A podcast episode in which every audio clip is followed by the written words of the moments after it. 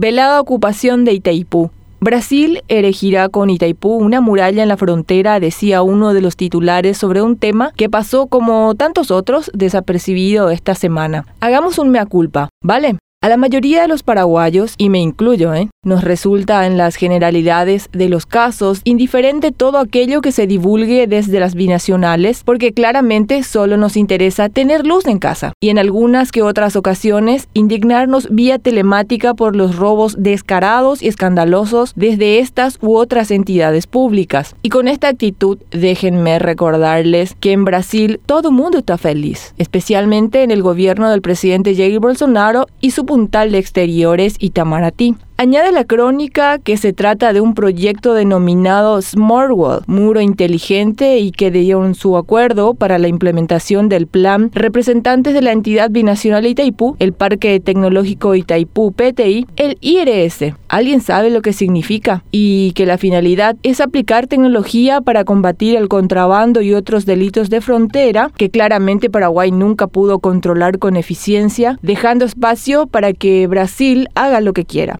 el contrabandista es Paraguay, aunque quienes lideren las bandas sean brasileños. Es una realidad que nos confronta, pero así piensan y es lo que buscan instalar desde el otro margen del Paraná. Fíjense, ante una controversia internacional, ¿quién queda como informal? La información del muro, sin embargo, no es un hecho menor, pese a que así como dicen en las redes sociales fue a nadie. Cuando un hecho o evento no interesa a los demás, sí debería importarnos y mucho. El a nadie aplica claramente para los detalles difundidos del Smart Wall porque todo es secundario frente a la cuestión de fondo. El control inteligente de Brasil sobre la franja de dominio de la central hidroeléctrica de Itaipú es una velada ocupación, bajo el cuento de combate al contrabando por parte del vecino país que como siempre lo hizo actúa como un imperio y los sucesivos gobiernos paraguayos de turno son sus súbditos. Lo del Smart Wall solo es una muestra de lo que Brasil está dispuesto a hacer, en principio solapadamente, para que en un medio o largo plazo tomar lo que siempre consideraron solo suyo, Itaipú. Y si con esta acción mínima nuestras autoridades no reaccionan con patriotismo y ceden a los intereses brasileños, imagínense lo que se viene con la negociación del anexo C del Tratado de Itaipú, momento para el que Brasil ya tiene listo un gran laberinto y más espejitos para engatusar al Paraguay y seguir con los mismos privilegios de hace 50 años.